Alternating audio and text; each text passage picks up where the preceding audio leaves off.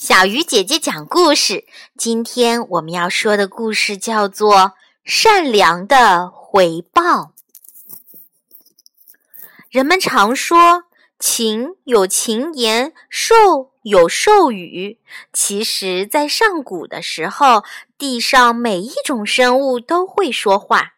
人说人话，狗吐狗言，鸟说鸟语。动物之间、植物之间，以及人和动植物之间，都可以自由对话。可是，地上的生物整天叽叽咕咕、吵闹不休，植物和动物吵架，相互指责、讥讽，整个天上地下都被吵翻了，到处都是谩骂和诅咒。天上的神仙被吵怕了，只好捂住耳朵。可是也不能一天到晚捂住耳朵，什么都听不见呢。于是天帝一生气，便决定要在万物生灵中选出一种生物，只让这种生物保持说话的能力。其实天帝考虑的也很周到。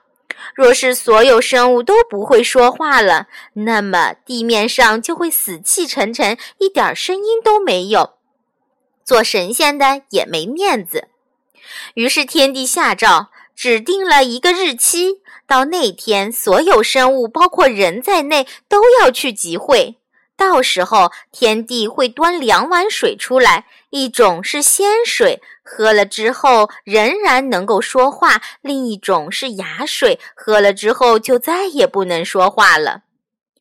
天下生灵觉得这个办法好，也很公平，能不能说话就看自己的运气了。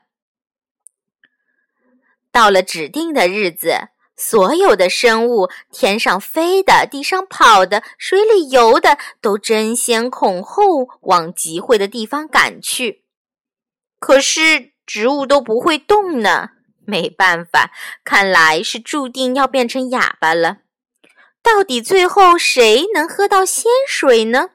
所有的动物都拼命地往前赶，只有青蛙一蹦一跳地落在了后面。越是着急，越走不快，眼睛都快瞪出来了。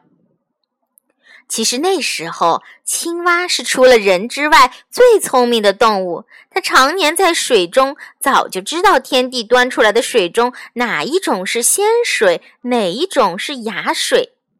可是跑不快，喝不到鲜水也没用啊。正在着急的时候，匆匆赶来的人看到了他。人是当时世间最仁爱的动物，见他走得很艰难，一直落在大家后面，于是便把青蛙抱在了怀里，快步如飞地向前赶。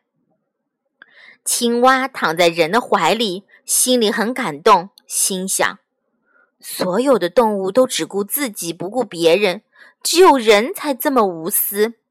如果让其他那些老虎、狮子、狐狸、乌鸦、毒蛇、蠢猪、恶狗喝了仙水，成了世界的主宰，那整个世界还不都遭殃了呀？青蛙这样想着，觉得只有人才配喝仙水，应该让人继续保留说话的能力。可是那样的话，青蛙自己就不能说话了。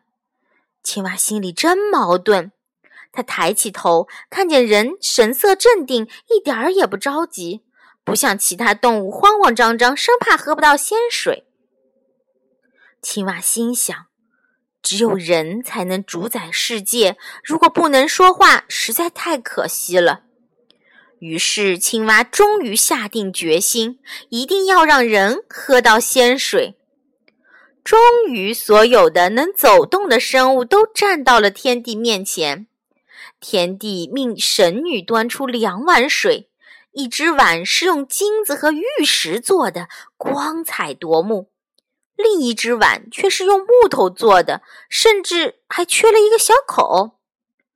青蛙悄悄地对人说：“木碗里装的是仙水，金碗里装的是雅水。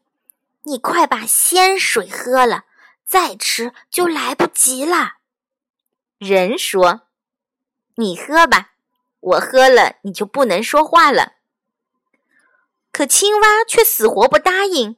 趁着其他生物都在犹豫，忽然一下子跳到金碗面前，低下头就喝起来。其他动物一看，那么聪明的青蛙喝的是金碗的水，于是争先恐后的喝金碗中的水。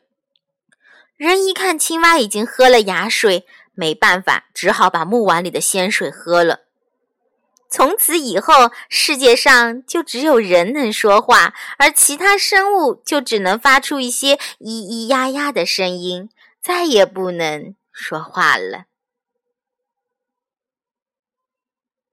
亲爱的小朋友，你说青蛙为什么要让人喝到鲜水呢？